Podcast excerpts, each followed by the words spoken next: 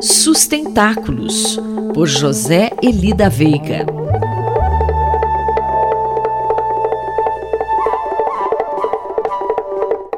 Professor José Elida Veiga, bom dia. Enfim, teremos a terceira conversa sobre a teoria darwiniana, mas desta vez estabelecendo relação com o direito. É isso, professor? Bom dia, Quinto, bom dia a todas e a todos. Na quarta-feira à tarde, a partir das três, nós vamos ter a terceira conversa daquele ciclo que já foi noticiado aqui uh, sobre a teoria darwiniana. Uh, desta vez vai ser sobre o direito, o direito constitucional principalmente.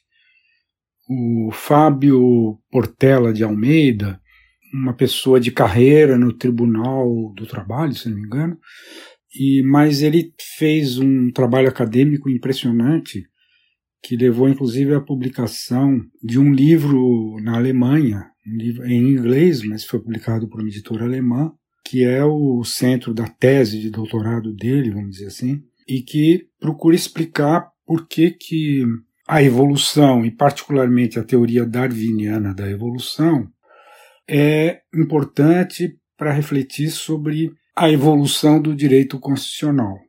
É algo bem complexo, no sentido de que nós não estamos familiarizados com esse tipo de coisa, isto é, mesmo que a gente diga genericamente que para interpretar a evolução das instituições pode ser útil em termos cognitivos de conhecer a teoria darwiniana, eh, são raros os casos em que há uma aplicação da teoria darwiniana a um campo como é o direito constitucional. E nesse sentido, é realmente um, uma, algo for, absolutamente fora do comum.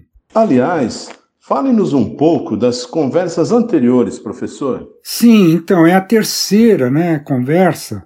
Teve uma primeira com o professor Nélio Biso, que é um especialista em educação, principalmente, e em seguida com o Paulo Abrantes, que é talvez o principal filósofo não é nem talvez, é com certeza o principal filósofo brasileiro que se dedicou à obra de Darwin e às teorias darwinianas mais modernas, mais recentes. Né?